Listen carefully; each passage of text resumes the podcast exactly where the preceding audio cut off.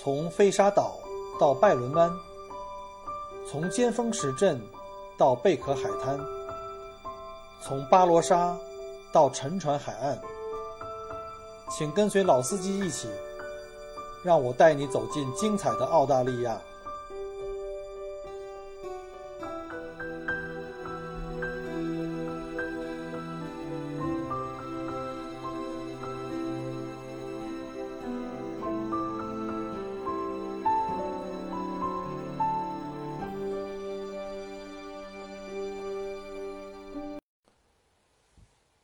各位听友，大家好，欢迎收听麦克过聊澳洲。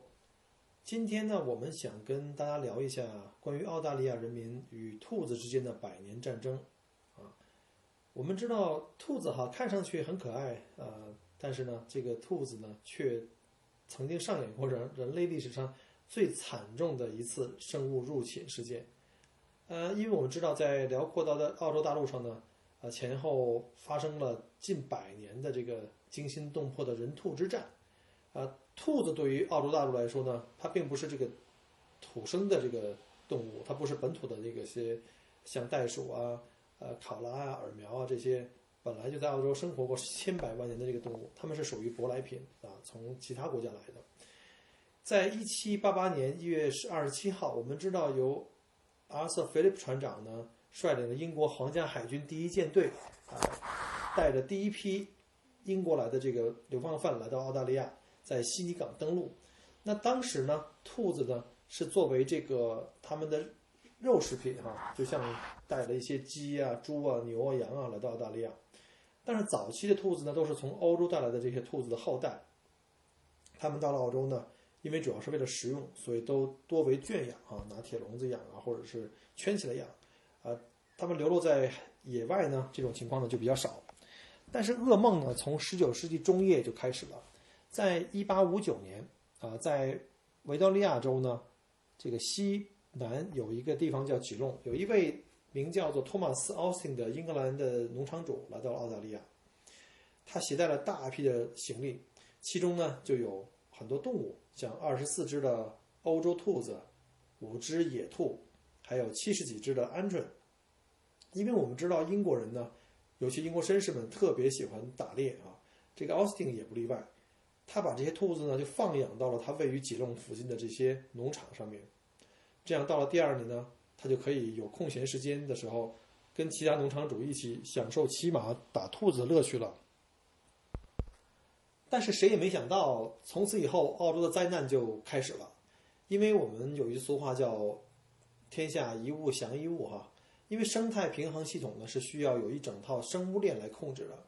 但是在澳大利亚呢又没有兔子这个天敌鹰啊、狐狸啊或狼啊，啊也没有其他的物种可以消灭兔子，所以呢来到这里的这个欧洲的兔子们发现呢自己简直到了天堂，因为这里气候宜人呐，到处都是草，吃也吃不完，啊四周又没有敌人，那他们就在这里就幸福的生活吧，就不停的开始一批一批一窝一窝的生小兔子。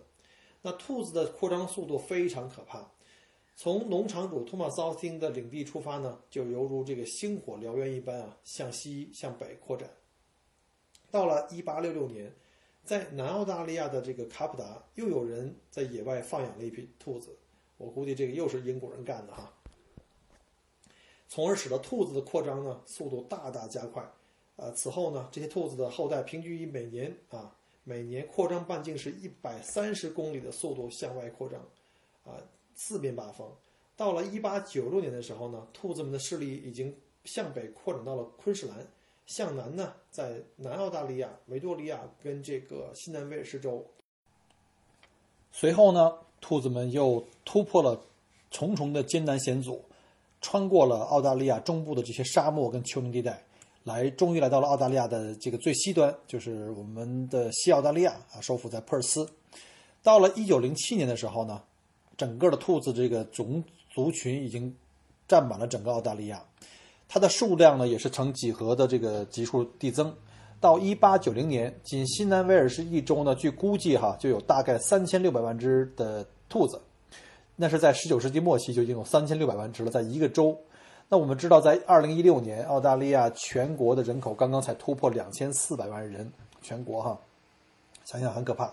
那在一九二六年，全澳大利亚的兔子的总数量已经达到了创纪录的超过一百亿只啊，这个数字很惊人。我们可以算一下哈，全球至少在那个时间呢，全球至少是每个人两三只的水平啊，那是太厉害了。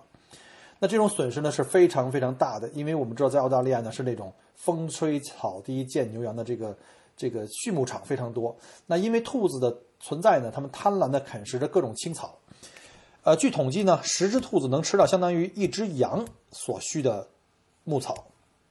同时呢，它们因为肆无忌惮啃食各种灌木跟树皮，尤其在干旱的季节啊，它们甚至会把那个树枝上的较嫩的树叶啊。呃，打洞吃树根呢，就造成整片的灌木林和树林的这个枯萎。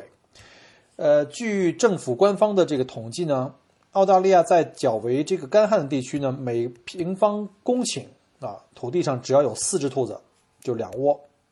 那这片土地就基本上各种植物就会失去再生能力。那因此造成的直接结果就是，澳大利亚大部分的地区水土保持能力急剧下降，水土流失跟土壤退化的现象呢日益严重啊。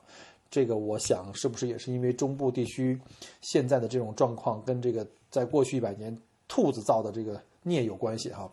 那生态系统被严重破坏以后呢，那物种的灭绝就紧跟着就会发生啊。当地土生土长的一些小袋鼠啊、袋狸呃袋狸呀，被兔子们逼得呃走投无路。强大的兔子们不仅可以作为侵略者呢，占据这些土生动物的洞穴，还可以将它们的食物呢一扫而光。呃，这些可怜动物，尤其这种有袋类呢，就只好啊忍饥挨饿。就这样过了几十年以后呢，澳大利亚有一种非常古老的、非常小巧的、最小型的袋鼠，叫鼠袋鼠，最终落得了一个灭种族灭绝的下场。据统计，主要就是因为兔子的原因。那澳大利亚灭绝或近乎灭绝的原生动物呢，就大概有几十只之多了啊，这个后果是非常严重的。所以在澳大利亚农业跟畜牧业呢，在受到了这么大的这个损失的情况下呢，呃，政府呢就要想办法去来解决这个问题。因为我们知道，一百亿只兔子，那相当于吃的就相当于是十亿只羊的放养量。这个被称为骑在羊背上的国家的损失有这么大，那这个损失是难以估量的。而且我们知道呢，兔子天生喜欢打洞，而且狡兔三窟嘛。他们在土质较为疏松的牧场啊和农场下的挖洞呢，最深可以达一米五到两米。所以呢，你知道在很多疏松的场那个农场上呢，牛或者马或者羊在走路的时候，可能不小心腿会陷进去，然后造成这个骨折。然后呢，农场主也不可能为了这只牛和羊就给它拉到附近的医院去救治。通常情况都是把枪拔出来，把那个呃牛和羊给直接给射杀。这样的话呢，为了避免这个牛和羊的痛苦。所以这个时候呢，澳大利亚的农场的主呢是非常的气愤，也没有办法啊，也没有任何办法啊。呃，从此以后呢，就开始了这个政府啊，组织这个当地民众对兔子进行围剿和反围剿。为了抑制兔子的扩展、扩散和繁殖呢，澳大利亚人想尽了各种办法，手段呢无所不用其极啊，堪称世界奇闻了已经。从最传统的我们都知道的，可以去打猎了、猎杀或者布网了、堵洞了。到现在比较先进的，认为这个释放毒气的，甚至往这个胡萝卜里面下毒等等等等，都试过。为了消灭兔子，澳大利亚人甚至利用了另外了一种外来生物啊，就是我们知道啊，当时英国人从欧洲引进了兔子的一个天敌，叫狐狸。在开始阶段呢，狐狸来到澳大利亚以后呢，确实对这个兔子的抑制呢起到了一定的作用，但澳大利亚人很快就发现。狐狸经过一段时间以后呢，慢慢适应了澳大利亚本土的生活。他们觉得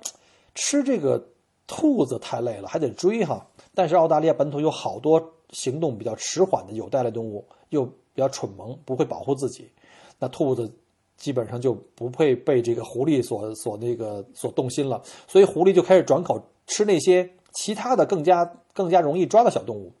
所以呢，现在呢，狐狸就是兔子没有被狐狸全部灭绝，而狐狸呢，却又开始了新的一轮的扩张。所以澳大利亚人呢，又没办法，又不得不回过头来再去消灭狐狸。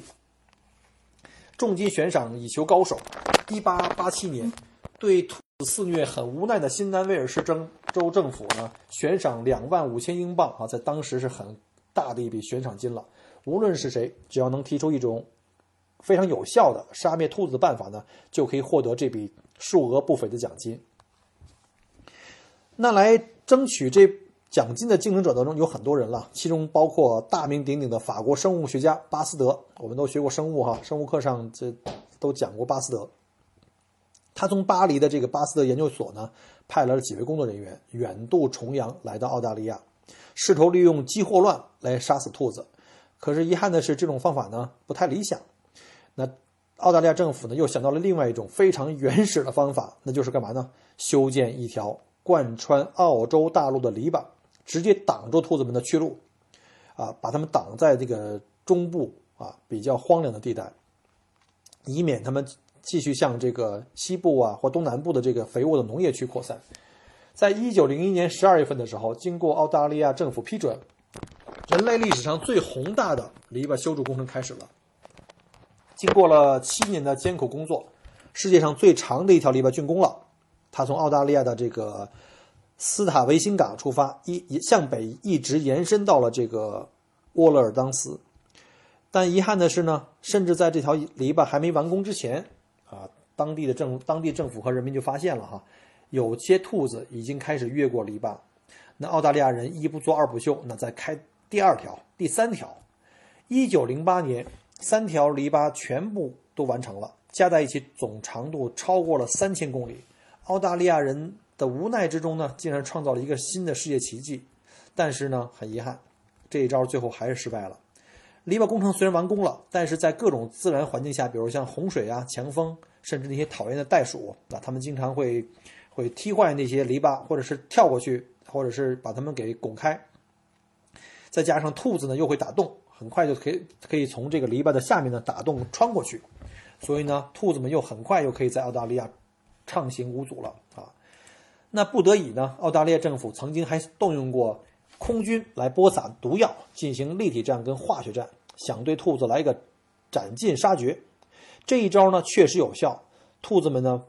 这个死伤累累。但是由于兔子的繁殖能力惊人，在撒药后不久呢，兔子又可以兴旺发达起来。而撒下的毒药又对当地的这个草原啊生态系统产生了不良的影响，所以后来澳洲政府不得不放弃这种办法。就这样。这兔子们呢，又一次取得了反围剿的胜利啊！后面呢，就提到了这个关于这个生物控制的方法的引入啊啊，先揭个谜底啊，真正最后到最致命的武器，这个兔杯状病毒呢，是来自于我们中国的。到了二十世纪五十年代，澳大利亚政府呢，最终决定采用生物控制方法来消灭这个兔灾。那生物学家从美洲引进了一种依靠蚊子传播的病毒。叫粘液瘤病毒，这种病毒呢，天生的这个宿主呢是美洲兔，能在美洲兔体内产生不致命的这个粘液瘤，但这种疾病对于欧洲的兔子却是致命的，因为它们没有这种呃抗药性，就没有这种对这个病毒的有这种抵抗力。另外呢，这种病毒具有选择性，对人畜是无害的，无疑呢，这就是变成了澳大利亚政府去杀灭兔子的最理想的武器。一九五零年春天，澳大利亚科学家在莫里达令河盆地将这个病毒呢就释放在蚊子上，通过蚊子进行传播，然后再传给兔子。结果我们就知道了哈，这个粘液瘤病毒一经引进，很快就在兔群中传播开来，兔子的死亡率高达百分之九十九点九。到了一九五二年，整个澳洲大概有八十到九十五的兔子种群被消灭了啊，困扰澳大利亚。人近百年的兔灾，终于被这个粘液瘤病毒这种致命的武器给控制住了啊！暂时的啊。这时呢，可能让澳大利亚政府感到有点遗憾。为什么呢？为什么不早点采取这种方法？其实早在1918年，在一战结束之后，一名叫阿拉杠的这个巴西科学家就已经向澳大利亚政府提议过这种方案啊，只是由于各种原因，这种建议呢在当时没有被采纳，而且呢。这种病毒虽然产生了很大的这个抑制力，但是呢，这个随着免疫能力的逐渐提高，澳大利亚的兔子在感染上这个粘液病毒以后呢，死亡率就越来越低了，它们就越来越像他们在美洲的那个近亲兔子了。那到目前为止呢，已经下降了百分之四十，就是死亡率啊，就是有一半以上还是可以存活的。再加上兔子的这个繁殖速度很快，到了一九九零年。这个兔子呢，又恢复到大概是六亿只左右，这是据估计啊。那为了防止这个兔灾呢再卷土重来，澳大利亚的科学家们一直不停地试验各种不同的生物控制方法，引入各种病毒，以达到这个控制兔子繁殖的这个大量繁殖的这个目的。啊，目前呢，应用前景最广阔的是一种最早在中国发现的兔杯状病毒啊，其实应用效果目前最好的。那到了新世纪到来的时候呢，这个问题啊就引起了全球的关注。在二零零二年五月二十二日，在联合国环境日大会上，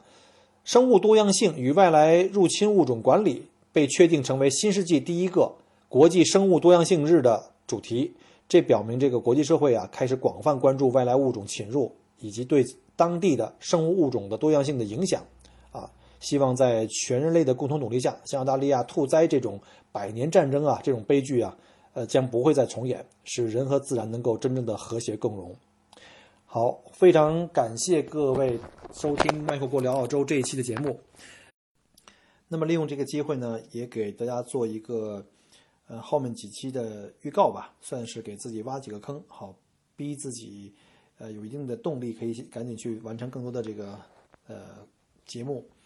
呃，因为这个是一个个人聊天的节目，而且主要是针对旅游这个主题。呃，到目前为止的话呢，我们的内容里面好像针对人文历史的可能会比较多一点。呃，也有这个听众呢给我们留言，在我们的微博，就是同名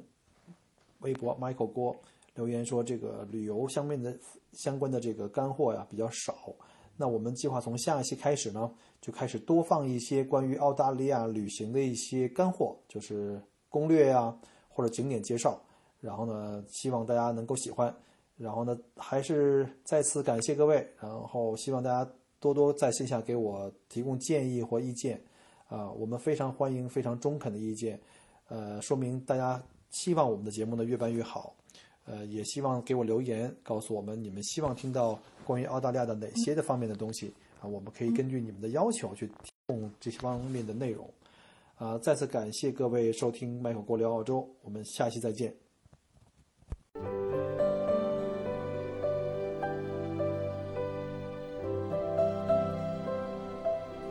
很开心您能够关注并收听我的节目。如果您觉得还不错，请您转发并分享给您的朋友们。同时，也欢迎您给我线下留言。除了喜马拉雅，欢迎您关注我的同名新浪微博“麦口锅”。同时，希望您关注我们的旅行服务公众号，微信公众号“墨尔本精品小团旅游”，里面有很多澳大利亚的旅游资讯和攻略。希望我的节目越做越好。